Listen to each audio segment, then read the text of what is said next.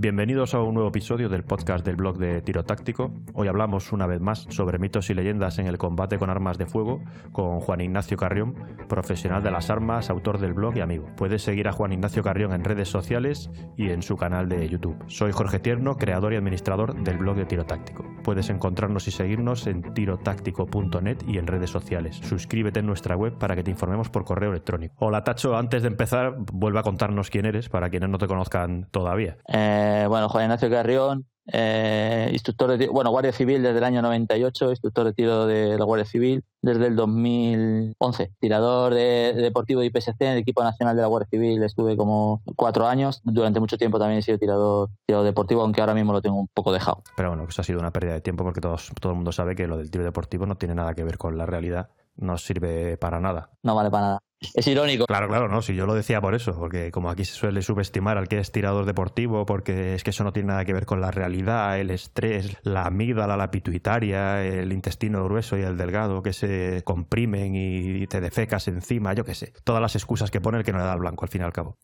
Bueno, pues empezamos donde lo dejamos la otra vez. La otra vez hablamos de unos cuantos mitos y leyendas bastante controvertidos, como no podía ser de otra manera. El que quiera lo puede refrescar y volver a escuchar eh, aquel episodio, que están ahí disponibles. Entonces yo creo que la primera cuestión así que es interesante abordar es, ya que hablamos de mitos y leyendas, si hay alguna forma de saber qué son mitos y leyendas y qué es verdad, que al final está vinculado también a que cuáles son buenos instructores o cuáles son malos instructores, para distinguirlos de los tiradores de redes sociales, que hay quien es buen tirador y entonces graba al blanco, y luego están los tiradores de redes sociales que solo se graban a sí mismos, lo, lo guapos que son y lo bien que lo hacen, pero nunca vemos el blanco, o sea, nunca vemos el resultado de sus disparos. No sabemos si es porque a lo mejor no hay resultado resultados que enseñar. Y luego tenemos también una buena premisa ahí que dijo el Bob Keller este, ¿no? Que dice el tiro dirigido, tiro instintivo, una buena forma de saber si un instructor está lleno de mierda. Dicho finamente. Sí, pero bastante orientativo, ¿no? Parece ser que todo el que ha visto la realidad considera que hay que apuntar. Y no es el único el Bob Keller, ¿no? Se lo hemos escuchado a unos cuantos grandes. Me parece que es Rec algo decía también, ¿no? El John McPhee. es que es llover sobre mojado. Que se siga planteando ahora mismo esa discusión me parece absurdo. A mí me gusta mucho la filosofía de no tomes miras o puedes no tomar miras cuando sea imposible fallar. Es decir, si estás tan, tan, tan, tan cerca que no vas a fallar, hagas lo que hagas con la pistola, vale, no tomes miras. ¿Qué estamos hablando? ¿De un metro? ¿Un metro y medio?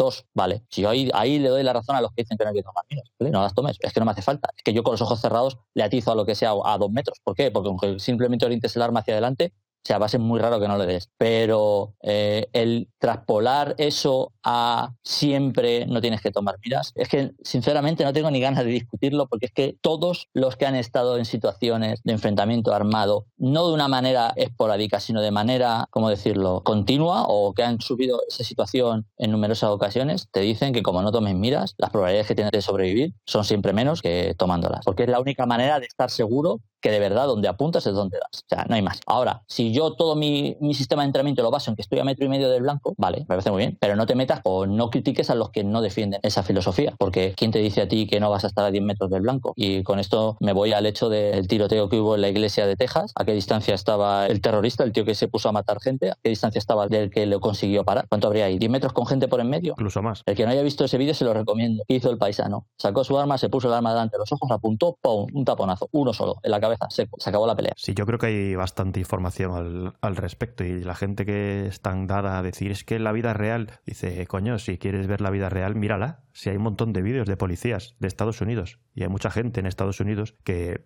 por suerte o por desgracia, pues el que más experiencia tiene en enfrentamientos reales no está en España, está en Estados Unidos, ¿no? Yo creo que es evidente porque hay que ver el volumen de vídeos y muertos al año por armas de fuego allí en Estados Unidos. Creo que es bastante eh, ilustrativo el hecho de que allí pues defienden el que se apunte y se buscan formas de apuntar mejor, como es utilizar visores de punto rojo para facilitar la puntería, no para facilitar el tiro instintivo, no, no, es para facilitar la puntería, por eso me pongo un visor de punto rojo. Es que está claro, o sea, que hay gente que dispara sin apuntar, perfectamente, yo lo entiendo, y, o sea, lo entiendo, eh, lo he visto, pero que cuando tú ves vídeos se nota muchísimo los que apuntan y los que no, y los que apuntan se traduce en que paran el blanco automáticamente, porque el tiro pega donde ellos quieren que pegue, ¿vale? Entonces, hay vídeos que se ve a un tío pegando 15 tiros, claro, y que está muerto de pánico y que no toma mira, ¿vale? Y también que el malo está, ¿a qué distancia está el malo? A dos metros, a un metro y medio. Obviamente, es que el que piense que los que defendemos tomar miras, defendemos que a metro y medio hay que tomar las miras, es absurdo, porque no es verdad, porque es que vuelvo a decir lo mismo, a metro y medio, con orientar el arma hacia el blanco vas a pegar. Pero lo que hay que tener claro es que si yo nunca entreno a tomar miras, y ya volvemos, yo creo que también estamos entrando en un tema que ya vimos la otra vez, si yo nunca entreno a tomar miras, ¿cuál va a ser mi respuesta cuando esté en un enfrentamiento? No tomar miras. Entonces, ¿eso quiere decir que es que la gente no toma miras? No, es que la gente no entrena a tomar. Si yo entreno a tomar miras, Puede ser que los dos primeros tiros o los tres primeros eh, tiros no tome miras, pero va a haber un momento en que mi cerebro va a querer buscar las miras y voy a tener la pistola delante de mí. Y a partir de ahí, esos tiros son los que de verdad son fiables, los que están mi pistola delante de mis ojos y estoy mirando a través de las miras. O sea, al final es la sensación esa de que estás apuntando al blanco, da igual que lo estés haciendo realmente o no. Bueno, lo, estarás haciendo, lo que pasa es que a lo mejor no eres consciente de ello, ¿no? Sí, yo creo que Jorge Ballesteros también lo comentó en su entrevista, que al final llega un momento en el que es la, confianza que tú tienes en, en, que le vas a dar al blanco, pero porque estás utilizando los elementos de puntería, aunque no seas consciente de ello, realmente ya dejas de percibirlos de una forma consciente y a lo mejor parece que no estás apuntando, pero lo estás haciendo porque es lo que has entrenado y te sale, igual que cuando conduces o haces mecanografía o haces cualquier cosa, pues no eres consciente de la cantidad de acciones que haces porque las haces de una forma ya más, no sé si inconsciente, subconsciente o como se quiera decir, pero que no es algo que haces conscientemente y sabes que estás haciendo y luego lo vas a recordar. Al final pierdes la noción esa de, de si lo estás haciendo o no, pero ves el resultado. Y luego hay un hecho que es lo que te ayuda a que luego las miras estén donde tienen que estar y si tu posición y tu empuñamiento son buenos, tienes el 80, el 90% de trabajo hecho. Es decir, si mis manos están colocadas como tienen que estar colocadas, la pistola va a estar alineada donde tiene que estar alineada, ya simplemente es cuestión de que la pistola esté delante de mis ojos. Hay una cosa, por ejemplo, que, me, que dice Frank Proctor que me gusta mucho. Frank Proctor, para el que no lo sepa, es un otro fiera del tiro, tanto en tiro deportivo como en tiro de combate. El tío fue boina verde, ha estado desplegado en Afganistán y tal. Bueno, entonces es un tío que ha estado en situaciones de combate y, y él es un defensor del tomar miras. Pero una cosa que hay que aprender es cómo de buenas tienen que ser esa toma de miras dependiendo de la distancia a la que esté el blanco. Es decir, si yo estoy a 5 metros, con ver el punto de mira me vale. Si estoy a 10, con ver un poco el punto de mira y un poquito el alza, me vale. Y si estoy a 25, tengo que ver el alza y el punto de mira de puta madre, porque si no, no le voy a dar. ¿Vale? Necesito enrasar bien las miras. Pero a 5 metros o a 6 metros o a 7 metros, incluso hasta 10, con ver el punto de mira, me vale. Siempre y cuando mi empuñamiento y mi posición sean buenos. Si mi empuñamiento es una castaña pilonga, por mucho que vea el punto de mira, si luego el resto del arma no está alineada con respecto a mi cuerpo, los tiros se me van a ir al mundo. Por eso es tan importante tener un buen fundamento o una buena eh, base de tiro, que es posición y empuñamiento. Posición y empuñamiento te lo da prácticamente todo. Entonces, es cuestión de a 3 metros o a 2 metros es posición y empuñamiento. No necesito nada más. Pero a 5, a 6, 7, 8 ya tengo que empezar a meter punto de mira, punto de mira, punto de mira. Llegará un momento que tendré que ser alta y punto de mira. ¿Qué pasa? Que si yo no entreno nunca, si no me pruebo, no sé cuánto necesito. Entonces, el problema que ha habido siempre, o que yo me he encontrado, es que el que tomaba miras siempre toma las miras perfectamente como si estuviera a 25 metros, aunque esté a 3, y el que no toma miras, no toma miras nunca, aunque esté a 25 metros. Entonces, es buscar ese equilibrio. Es decir, cuánto necesito de, miras para pegar en el blanco en el menor tiempo posible. A 3 metros necesito prácticamente nada, ver el punto de mira cerca y ya está. A 25 no, a 25 te tienes tomar tiempo. Claro, si nunca tiras a 25, pues no lo sabes. Yo creo que al final nos podemos orientar por los resultados, ¿no? Tú vas a ver los impactos, ver los resultados y entonces verás si tu técnica es una o es otra para conseguir esos resultados. Y eso es lo que te interesa a ti utilizar. Entonces, si la técnica que utiliza un tío es eh, una y no le da el blanco, pues yo esa técnica en principio no me interesa demasiado. Y aquí al final lo que está claro es que se pueden conseguir muy buenos resultados, o sea, muchos impactos en su sitio y muy poco tiempo. Y si vemos la técnica que se utiliza, pues consiste en apuntar, pero apuntar rápido, claro. Porque luego, aparte, luego esto va asociado mucho a, lo que algunos llaman la precisión de combate. O sea, es decir, dependiendo de dónde le quieras pegar, intentar ser lo más rápido posible. Si mi blanco mide 35 centímetros, si a mí con que me entre en el blanco me vale, yo puedo ser muy rápido a 5 metros porque con que me entre en el blanco me vale. Pero es que si lo que vamos buscando es que los tiros estén donde yo quiero que estén y estén todos en el mismo sitio, pues ya la cosa cambia. Entonces, por ejemplo, lo que hablabas tú de esos que se graban el vídeo disparando muy rápido, pero luego no vas a ver el blanco. Porque si luego no vas a ver el blanco, luego resulta que están todos los tiros fuera de, de la zona A de una tarjeta IPSC, ¿vale? Un rectángulo de cuánto puede ser eso, de 10 por 20 o de 15 por 20, no sé. Ponle un disco de 20 centímetros. O un disco de 20 centímetros, me da lo mismo. Si los tengo de los 10 tiros que he pegado, tengo 6 fuera de ese círculo, esa velocidad me la puedo guardar en sálvese la parte, ¿vale? Porque no vale para nada. Porque no valen todos los disparos igual. No tienen el mismo efecto un disparo en el hombro que un disparo en el centro de masas o un disparo en el centro del pecho o un disparo en la pelvis. Es decir, a mí la gente que apuntando al pecho le pega en la pelvis, no me vale, por muy rápido que tire, no me vale, porque tú estabas apuntando al pecho y lo has pegado en la pelvis. Que a lo mejor el tiro en la pelvis es súper incapacitador y lo deja parado al malo enseguida, vale, pero ha sido suerte lo que has tenido. Esa suerte la puedes tener una vez. Claro, lo que pasa es que si solo tienes un enfrentamiento en tu vida y has tenido suerte, pues mira, oye, un premio para ti, una medalla y arreando. Pero si tienes varios enfrentamientos en tu vida y dependes de la suerte, al final te vas al hoyo. Que es lo que defiende toda esta gente que ha estado tantas veces en situaciones de combate. No puedes confiar en la suerte. No puedes confiar en apuntar al pecho y pegarle la pelvis y que resulta que lo pares. Porque igual que le pegas en la pelvis, no le pegas. Y entonces tienes un problema. Es a lo que hablamos de lo de no, no tomar miras. Si yo no tomo miras siempre, puede ser que a 25 metros dispare y le pegue un tiro y por suerte le pegue. Pero lo normal es que no le vas. Y te hablo de 25 como te puedo decir 10. Lo normal es que no le vayas a dar. Puedes tener un tiro de suerte, sí, pero no lo vas a dar. Entonces, tienes que buscar un sistema que te permita que el 90% de los impactos esté donde tú quieras. El 90%, como mínimo, esté donde tú quieras. Entonces, a partir de ahí juega. Habrá gente que a 5 metros no necesite tomar miras y habrá gente que sí. Pero lo que no puedo decir es que siempre a 5 metros no hace falta tomar miras. Eso es mentira. Ahí es donde entra el tiro deportivo y la utilidad que tiene. En tiro deportivo, el recorrido de tiro y demás, y todos estos que se graban cómo lo hacen, pero graban mirando al blanco, no mirándose a sí mismos, que ya es una pista para saber quién es narcisista y egocéntrico o quién realmente es bueno. ¿no? Graban cómo disparan al blanco y graban el blanco. Y a ellos no le vale ningún impacto se salga fuera de la zona del alfa, ¿no? Los, los tiradores de, deportivos, que dices que eso no vale. Y aquí está la frase típica, ¿no? De en combate no hace falta agrupar. Eso es de tiro deportivo, que es básicamente la excusa de los mediocres. Claro, como yo disparo y le doy a, todos lados menos donde le tengo que dar o donde yo quiero darle, es decir, no hago alfas, hago de todo menos alfas, o sea, no van al centro, pues entonces tengo que poner una excusa, pues digo, es que en tiro de combate no se puede agrupar. Y digo, claro, eso es para justificar que tu resultado es una puta mierda. Pues me parece que no, no cuela, porque los buenos le dan al blanco. Obviamente, si tú vas a hacer seis disparos y consigues que los disparos estén donde tú quieres, el efecto va a ser mucho más rápido que si solo va uno o ninguno. Pero sobre todo lo que me demuestra cuando un tío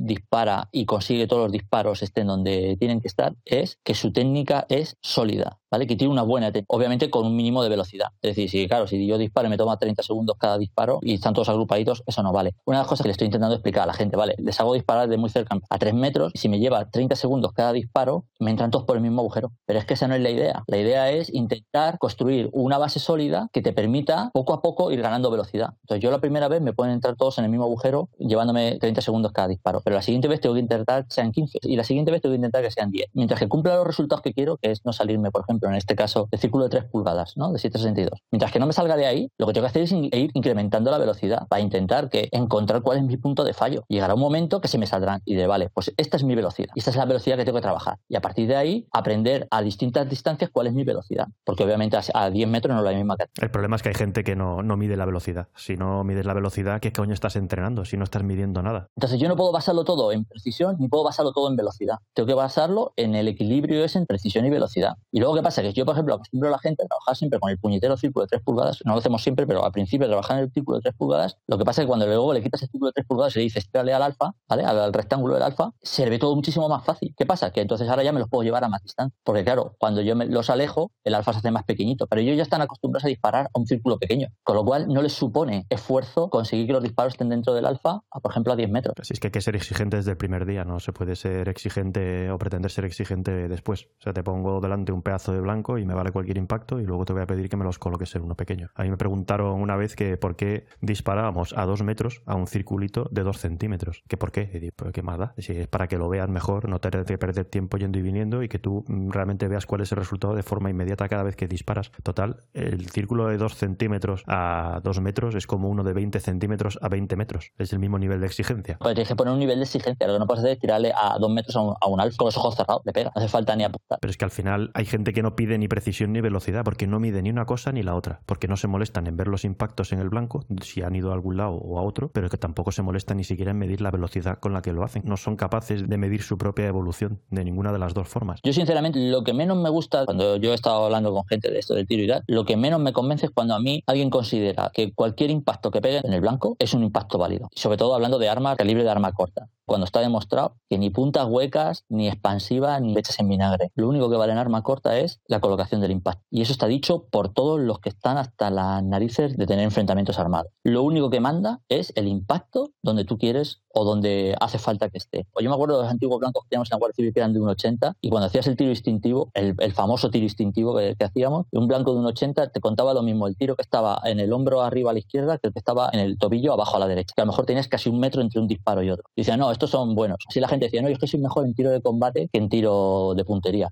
Nos ha jodido. Si todos los impactos en una silueta de un 80 valen igual, obviamente. En uno le pegas todos y en otro no agrupas lo que te piden agrupar. Pero eso es una mentira. Lo que hay que hacer es intentar que todos los disparos estén donde tú estás apuntando. Entonces, partiendo de esa base, ¿quién consigue hacer esos disparos rápidos y efectivos? Los que tienen buena técnica, no hay más. O tienes técnica o no hacen nada. Está claro. La pregunta típica, ¿no? De ¿qué munición es mejor para el servicio? Dice, darle al blanco. ¿Qué más da la munición? Eso es lo primero. O sea, es que es absurdo. Tú disparas, no le das al blanco, ¿importa si lo has disparado con una munición o con otra? Efectivamente. ¿De qué vale que tengas una punta expansiva, una Golden Saber de 147 grains si no le pegas? No vale para nada. Habría que ver, alguien al que le hayan dado con una munición cualquiera donde le tenían que haber dado, ¿le ha supuesto una diferencia que fuera una o fuera otra? Eh, si le han dado, le han dado. Está claro que el efecto no será el mismo por un tipo de munición o por otra, pero hay que partir de la base de que hay que darle. Empecemos por ahí. ¿Qué más da lo que le dispares si no le das, coño? Y sobre todo partiendo de la base de los bajos índices de acierto que tiene la gente. Y dirá, bueno, no, en una situación real es muy difícil darle, que sí, pero si tú no has sido exigente durante tu entrenamiento, tus posibilidades de darle van a ser mucho más bajas. Cuando entreno a la gente y los pongo a tres metros, esto es muy fácil darle. Es muy fácil darle a la tarjeta, una tarjeta de IPSC clásica. Pero si yo te pongo un agujerito muy pequeñito, un circulito muy pequeñito, y ya no te hablo de 3 pulgadas, porque de 3 pulgadas a, 3 metros es una madre. Yo te hablo, por ejemplo, de un círculo del tamaño de una moneda de un euro. Y ya te digo, dispárale a eso. Ahí lo que estoy intentando replicar es lo que te va a costar dispararle a un blanco que esté muy y a un blanco que esté en movimiento, como no le pongas las miras encima, no le pegas en tu vida. Y eso lo sé yo por las veces que competí en IPSC y tienes los famosos los swingers que abaten de un lado a otro. Como tú no le apuntes a un blanco de esos, en la vida le das. Le puedes hacer un cargador que hace la gente. Apunta y cuando pasa la tira. ¡Pum! Y cuando pasa otra vez le vuelve a tirar. ¡Pum! No ves a, ves a muy poquita gente a 6, 7 metros, a un blanco que se mueve, hacer pop, pum y esperar que estén los dos. Muy poquita gente. La gente hace pum y cuando vuelve a pasar, pum. Porque cuando las cosas se mueven, lo que tú lo que quieres es asegurar. Y tú, a un blanco que se está moviendo, lo que no puedes hacer es rociar y rezar, como dicen por ahí, ¿no? El spray and play. No puedes hacer eso, porque aparte, ¿a dónde están yendo esos tiros? No. Tú apuntas y cuando lo ves claro, otra cosa que decía el Bob Keller a la hora de decir que el tiro dirigido, el tiro instintivo era una forma de saber si un instructor está lleno de mierda es tú ponga toda tu familia alrededor del blanco y dime tú si vas a hacer tiro instintivo o si vas a utilizar los elementos de puntería. Porque el riesgo de que falles el blanco si no apuntas es tan alto que en el caso de que tengas alrededor del blanco a alguien de tu familia al que quieres y no le quieres dar, pues está claro que te vas a asegurar de que le das al malo apuntando, porque es la única forma de, de asegurar. Y es el hecho de que el poder de parada o la incapacitación de la amenaza no te la da el tipo de munición que utilices, te lo va a dar donde le des al blanco. Y para darle donde tienes que darle, tienes que apuntar, porque si no, vas a depender de la suerte. Eso está más que. Que 5.56 no mata. 5.56, como te pega donde tiene que pegar, te mata exactamente igual que cualquier otro calibre. Obviamente, si yo lo que quiero es que pegarle en un brazo y tumbarlo en el suelo, coño, tirarle con un 12-70, con, con un calibre 50, ¿vale? Pues eso sí, pero ¿quién dispara con un calibre 50? O qué arma necesitas. Tienes que también ser un poco realista. Una granada de 40 milímetros y ya está, no te Un 5.56 mata exactamente igual que cualquier otro calibre si pegas donde tienes que pegar. Si no, vale, pues no haces nada, obviamente. Pero con un 5.56 te enganche el fémur, te lo hace fosfatina. Y si te engancha la pelvis, te lo hace fosfatina. ¿Qué pasa? Si hay una arteria principal, muerto. Entonces, todos los calibres, si pegan donde tienen que pegar, te matan. Entonces, ¿qué pasa? Que el problema es cuando tú basas o intentas suplir tu falta de, de precisión con un calibre que sea capaz de parar independientemente de donde pegues. Y eso o, tiras con calibres muy, muy, muy gordos o no lo haces. No es la manera de solucionar el problema. La manera de solucionar el problema es vuélvete exigente y aprende a que cuando apunta tus disparos estén donde tienen que estar. Esto enlaza también con lo de la sobrepenetración y los rebotes, una gran preocupación de todo el mundo que al final muchas veces también es la excusa para la mediocridad. Porque vamos a ver, si tú le das al blanco, sea con la munición que sea, las posibilidades de que se produzca una sobrepenetración se reducen considerablemente. Porque en el caso de que el proyectil atraviese al blanco, pues ya va a ir muy mermado de velocidad y demás. Pero es que además, si te lo que te preocupa es que sobrepenetre una pared, si va a sobrepenetrar la pared es porque has fallado el blanco, con lo cual volvemos al problema de antes. Dale al blanco y te lo evitas.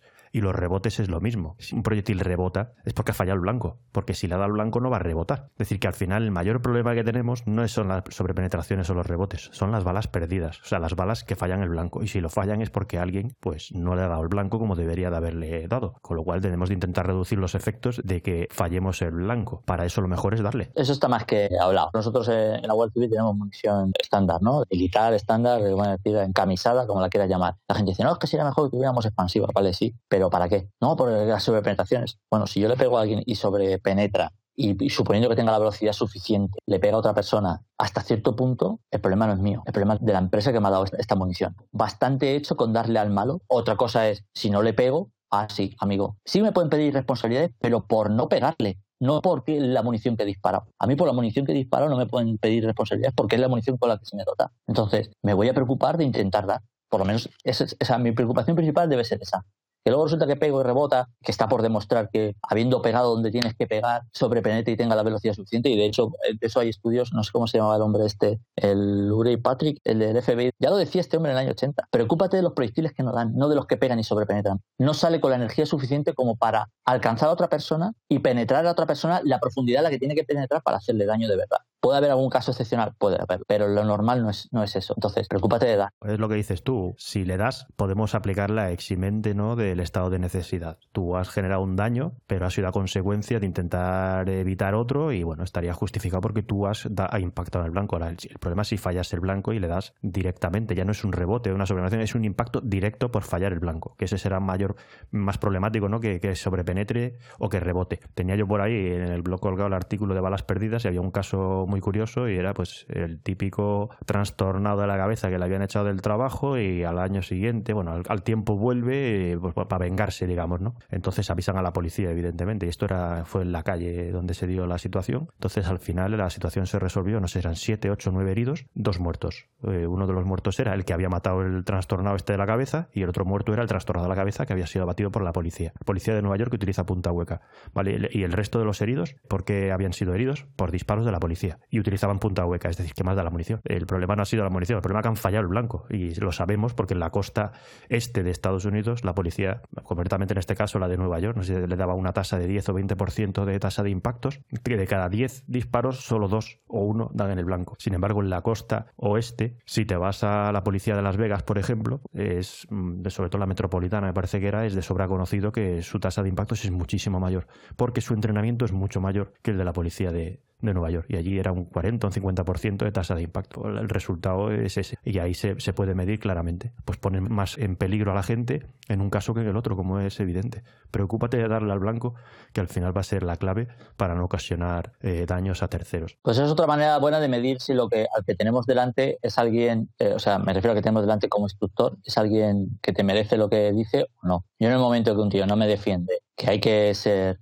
exquisitos en la precisión. Me refiero a intentar impactar lo máximo posible sobre el blanco. A partir de ahí, lo que diga no, no lo veo, tío. Cuando lo que dice alguien suena a excusa, mal vamos. O que se ponga a decir algo y luego cuando lo haga él, yo vea ahí una desparramada de tiros en el blanco. Me parece perfecto que hayas hecho un doble mortal con tirabuzón. Y luego después, lo que tienes una perdigonada en el blanco, eso no me vale. Es que además, yo no sé por qué tienen tantos reparos algunos en demostrar lo que valen o lo que no valen delante de los demás. Yo lo tengo muy fácil. Yo les enseño cómo no hay que hacerlo y ya está. Soy malo, lo hago, ves cómo no le he dado, vale, pues ahora tú dale esto es como no hay que hacerlo, también es ilustrativo. Se puede enseñar cómo hacerlo o cómo no hacerlo, ya está, no pasa nada. Si tampoco se trata de ser el campeón del mundo de recorridos de tiro delante de, la gente a la que tienes que instruir, si realmente lo que hay que tener claro es eh, el cómo tienes que hacerlo. Claro, por eso, por ejemplo, yo cuando me grabé el vídeo haciendo el 5.15, que lo grabé, dos tiros se me fueron. Además, se me fueron dos tiros a 10 metros, que luego a 15 metros los metí todos. Y me decían, no, vamos a repetir y tal. Digo, no, no, dejarlo así, tío. Si los he fallado, los he fallado, ya está, no hay nada. O sea, que no pasa nada. Pero ¿qué pasa? ¿Cuántos los he fallado? Se me han ido dos dedos para un lado y dos dedos para otro. A, mí me vale. O sea, tendría que ser mejor, sí, pero por lo menos demuestro que se puede ser muy preciso y a la vez rápido a unas distancias considerables. No todos los tiros van a ser perfectos, eso está claro, porque somos humanos y si no seríamos máquinas y haríamos todo perfectamente bien a, la primera. Pero lo que hay que intentar es demostrar a la gente que si entrenas y si sobre todo si tienes claro lo que tienes que hacer, que es lo más importante, tener claro lo que tienes que hacer. Porque a mí esto de que ahora me voy con uno, ahora me voy con otro, ahora cojo un poquito de esto, otro poquito del otro, al final lo que haces es un poco liarte. Es decir, voy a tener la referencia de alguien que tenga las cosas claras y ahora voy a trabajar sobre este sistema. Y si veo algo esporádico que me gusta de otro, lo cojo, pero hay que ajustarse a un sistema, porque estar a siete sistemas distintos, al final eres aprendiz de todo y maestro de nada, no tienes nada firme. Por eso a mí, por ejemplo, me gusta mucho seguir a Rec, porque para mí lo que dice tiene todo el sentido del mundo. Que luego veo algo de otra persona que me gusta, pues lo, matizo, lo veo, digo, pues mira, pues sí, de este tío me gusta lo que dice. Pero a lo mejor luego no decido cogerlo, porque decido seguir una línea de, trabajo. Que seguir a uno no quiere decir que cerrado con los demás, pero que tampoco tiene que estar cogiendo de todos los lados información, porque al final no tienes una, un sistema claro y conciso. Bueno, pero sí, todos coinciden que hay que darle al blanco y lo antes posible. Todos los buenos coinciden. Así que tampoco hay que apartarse mucho de ahí. Otra cosa es que cada maestrillo tenga su librillo y haya diferentes historias. Y bueno, y que hay cosas que son también opinables, ¿no? Pero teniendo, partiendo de la base de que el resultado es igual de bueno. O sea, a mí no me vale eh, que opinemos cuando el resultado no es el mismo. No, eh, ahí no hay, no hay que opinar. Lo que vale es lo que da buen resultado. Si no da buen resultado, no vale. Pero aquí que coinciden todos en, muchas cuestiones y luego ya es la hora de trasladarlo a la realidad, de que lo hagan de una manera o de otra, vale. Pero hay que tener clara la base y es que el resultado es lo que vale y aquí es igual que como las normas de seguridad. Nadie transige en las normas de seguridad. Nadie. O sea, partimos de esa base, de no se transigen las normas de seguridad. Y ahora ya hazlo como te dé la gana, punta para arriba, para abajo, para lado, para otro, pero no transigimos en las normas de seguridad. En el caso de que lo que tú haces suponga transigir, como puede ser el caso de no cumplirla siquiera, pues no vale. Lo siento mucho, chaval, pero eso no vale. Y como decía Bob Keller, estás lleno de mierda. Y luego otra cosa, eh, vamos a hablar un poco de lo que es el tiro avanzado. Uy, el tiro avanzado, tío, con H y con B. Es una cosa que me, que me gusta a mí mucho. Uso de tiro avanzado, porque es que me supera. Eso quiere decir que hay uno básico que te puedo vender antes de venderte el avanzado. Eso es lo que quiere decir. Claro, ¿qué es avanzado? ¿A qué llamamos avanzado? ¿A tirar una mano? ¿Es tirar avanzado? No sé, digo yo, tirar con la mano reactiva es avanzado. ¿Y eso por qué no es básico? Cuando muchos defienden que al menos la mitad de los disparos que deberías hacer con pistola deberían de ser una mano, porque lo más normal o es muy fácil que tengas que trabajar una mano, por lo que sea, porque llevas una linterna, porque estás agarrando a alguien, porque estás abriendo una puerta, apartando a otra persona. ¿Y eso por qué no se considera básico? Si la mitad de las situaciones más o menos vas a tener que disparar una mano, ¿por qué no se considera eso básico? Lo vas a utilizar más que yo que sé, que otra cosa. Porque las interrupciones son avanzadas, no sé, ¿qué más podemos decir? ¿Tiro con linterna es avanzado o es básico? Tiro básico es mm, darle al blanco a 3 metros y tiro avanzado es darle al blanco a 20 metros, ¿no? Claro, entonces, no, es que vamos a hacer tres volteretas antes de disparar. Eso es tiro avanzado. No, eso no es tiro. Tiro desde el suelo. tiro desde el suelo es avanzado, ¿no? ¿O no? Yo qué sé. O tiro desde vehículo, eso es avanzado. Me parece, si lo piensas fríamente, dices, que estáis vendiendo con el tiro avanzado? Tiro por binomio. Eso tiro por binomio será para los que para la fuerza de cuerpo de seguridad, porque si yo soy un paisano, yo no yo tiro por binomio que voy a poner a mi mujer a pegar tiros conmigo al lado. No sé, es que, y, luego igual, como policías, el tirar por binomios es tiro avanzado, debería ser tiro básico, porque ¿con quién voy a trabajar siempre? Con mi binomio, como mínimo con un compañero. Eso debería ser básico. Pero ¿y para hacer ese tipo de tiro avanzado, hace falta hacer el básico? O sea, ¿hace falta darle al blanco o ese lo puedes hacer aunque no le des a un blanco a 5 metros o a 10? También habría que verlo, ¿no? Pero a lo que voy yo es que yo no entiendo el concepto de tiro avanzado. ¿Por qué hay gente que o sea, se queda hasta un nivel? Es que recargar no es básico. Todo el mundo debería saber recargar. No digo que sepa recargar en segundo. A lo mejor podemos hacer un curso avanzado si todo lo básico lo hacemos en poco tiempo. Me valdría. Si alguien me lo vende así, no, no, es que el curso básico es recargar en 5 y el avanzado es recargar, recargar en 3. Bueno, vale, venga. A lo mejor te lo podría contar como bueno, pero lo que no me puedo decir es que unas manipulaciones son básicas y otras manipulaciones son avanzadas. Es mentira. Yo creo que todas las manipulaciones que hagas con todo lo que hagas con el arma es básico. Tienes que saber hacerlo todo, porque si no, cuando te pase algo, ¿qué vas a hacer? No vas a saber hacerlo. Pero además, si tú eres un tío que le da siempre al blanco, ¿qué más da? Sí, básico, avanzado, ¿qué más da? Yo lo doy al blanco siempre, listo. Y todo lo vemos en recorridos de tiro. El que va a un campeonato de recorrido de tiro, ¿hay un ejercicio básico y otro avanzado o hacen todos los ejercicios igualmente? ¿Qué más da? Todos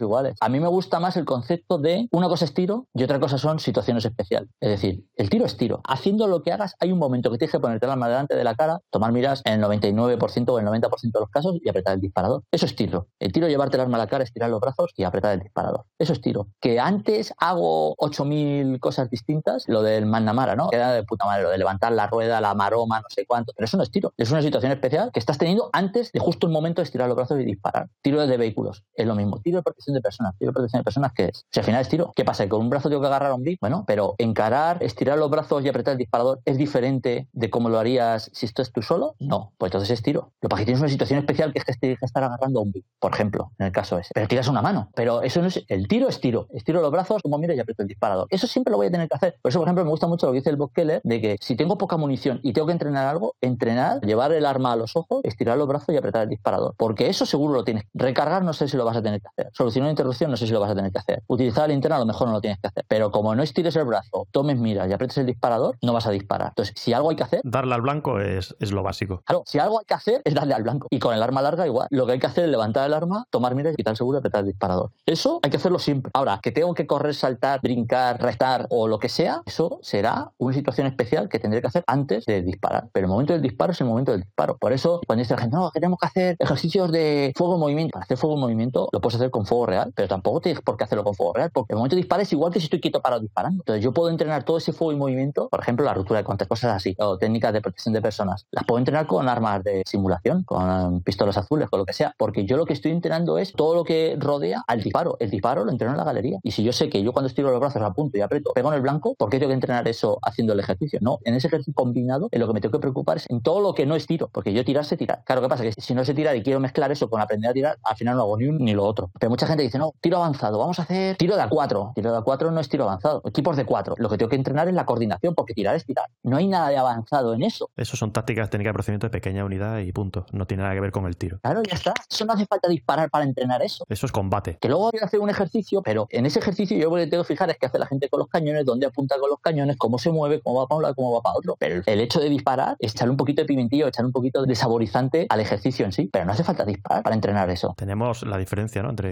que es combatir con armas de fuego o lo que es el tiro en sí. Por eso mm, el que hace combate con armas de fuego hace muchas cosas además del tiro. Con lo cual, como una de las cosas que tiene que hacer es el tiro, por eso te puede enseñar esa parte alguien que es tirador pero no es combatiente ni lo ha sido nunca. De hecho, está comprobado porque, bueno, ya lo hemos dicho más veces, ¿no? El Rob Blazan este ha ido a unidades de élite a entrenarles y ellas mismas le han dicho, nunca hemos aprendido tanto como cuando este tío nos ha explicado las cosas. Y él es un tirador deportivo de toda la vida que nunca ha sido nada. Pero ellos dicen, pero nosotros hacemos combate con armas de fuego y eso implica el tiro. Con lo cual, si esa parte del tiro me la enseña el que mejor la hace en el mundo, pues coño, me llevo una buena base y luego ya lo compaginaré yo con el resto de lo que me corresponde. Entonces, por eso la gente, no, un curso de tiro avanzado y me cuentan lo que es. Digo, tú vas a hacer cosas que al final tiras. Y eso no es curso de tiro avanzado. Te digo porque hace no mucho un chaval me vino, no, es que me ha apuntado un curso, 1.300 euros, tal. Digo, ¿pero qué vas a hacer? No, es un curso tal, pero te van a enseñar a disparar. No, es que vamos a hacer pistas de tiro, tal, pero te van a enseñar a disparar. Porque tú lo que tienes que aprender es a disparar, a tener buena técnica de tiro. Si lo que te van es a entretener, vale, es como si me voy a la universidad y me voy, pego yo una semana, me gasto 1.300 pavos y estoy entretenido toda la semana montándome en todos los cacharros. Pero te van a enseñar de verdad a disparar, porque si no te van a enseñar de verdad a disparar, si no te van a enseñar los fundamentos bien enseñados, vale, que cada uno se gaste el dinero y lo quiera. Pero yo creo que si tú lo que quieres es aprender a disparar, no vayas a esos cursos. Sí, es que llevar a un tío a Euro Disney no es eh, llevarlo a clases particulares de matemáticas. No sé, el que lleva a los críos a Euro Disney no creo que los lleve pensando en que van a aprender algo para el colegio. Está claro que van a divertirse. Pues ya está. Mira, ahora mismo lo hablo de él porque sé lo que ofrece, pero yo prefiero gastarme 150 euros en mandarle un vídeo a red y que me lo analice entero, mi técnica de posición, empuñamiento, desenfunde y recarga, y son 150 euros lo que te cuesta, y te da el tío 20 minutos de vídeo diciéndote cómo puedes mejorar técnica de tiro. Ya, pero no te regala camiseta y diploma con colores y sellos, tío. Claro, ni me sacan en un vídeo saltando por encima de un coche ardiendo. Pero eso de verdad te, va a enseñar a disparar mejor, saltar por un coche ardiendo, por ejemplo. Por cierto, tú hiciste cursos con el REC tres veces, ¿no? Sí.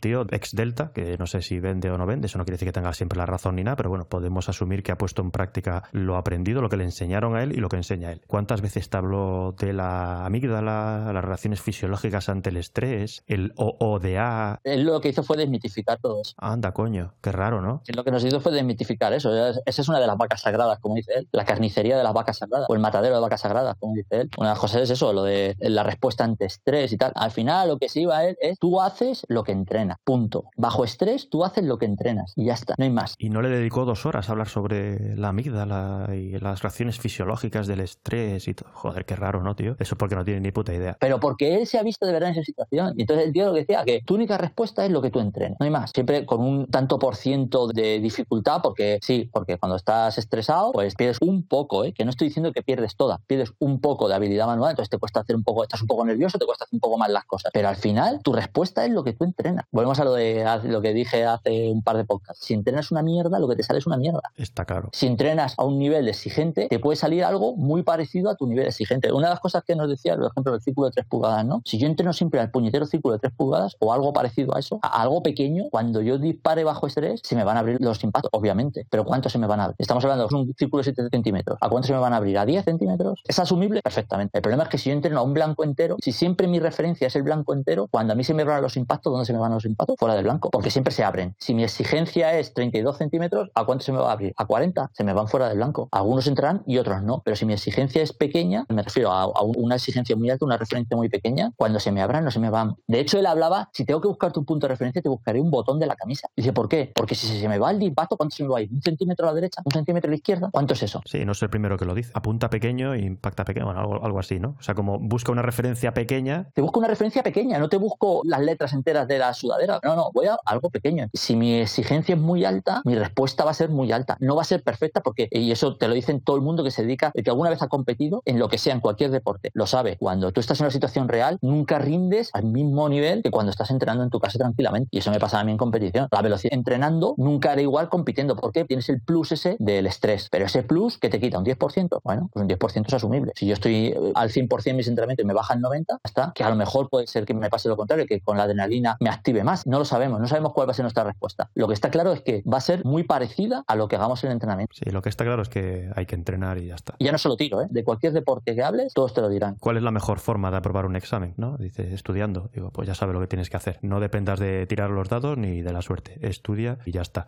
Bueno, yo creo que llevamos ya un buen rato, lo vamos a dejar aquí por hoy. Todavía quedan muchos mitos y leyendas y además es que al final acabamos insistiendo en los mismos. Esto es lo que decías tú al principio, ¿no? De que llueve sobre mojado. No pasa nada por recordar e insistir en lo mismo porque parece mentira, pero se siguen escuchando las mismas bobadas de boca de los mismos, no quiero decir bobos, pero de los mismos y el mismo mantra que repiten una y otra vez todos los palmeros de todos estos gurús que son de la misma secta y claro, esto es como las sectas, funciona exactamente igual y se retroalimentan unos a otros y dirás, ah, es que el resto esto no tienen ni idea. Esto es lo que hay que seguir haciendo. Y digo, bueno, pues nada, seguir haciéndolo, seguir no dándole al blanco y seguir confiando en la suerte y en los que menos experiencia real tienen y menos formación realmente tienen en esto, en vez de hacerles caso a los que realmente saben del tema porque se han formado y lo han puesto en práctica. Pero bueno, así que nada, antes de terminar, pues muchas gracias por volver a compartir tu tiempo con nosotros, Tacho. Esperamos poder volver a contar contigo en otras ocasiones para continuar con este apasionante tema de los mitos y leyendas y, muchos otros. Nada, tío. Recuerda que puedes seguir a Juan Ignacio Carrión en redes sociales y en, su canal de, YouTube. Y hasta aquí el episodio de hoy del podcast del blog de Tiro Táctico. Si te ha gustado, haz el favor de compartirlo y darnos tu valoración. Recuerda que puedes encontrarnos y seguirnos en tirotáctico.net. Suscríbete en nuestra web para que te informemos por correo electrónico. Muchas gracias por escucharnos y hasta la próxima. Un saludo.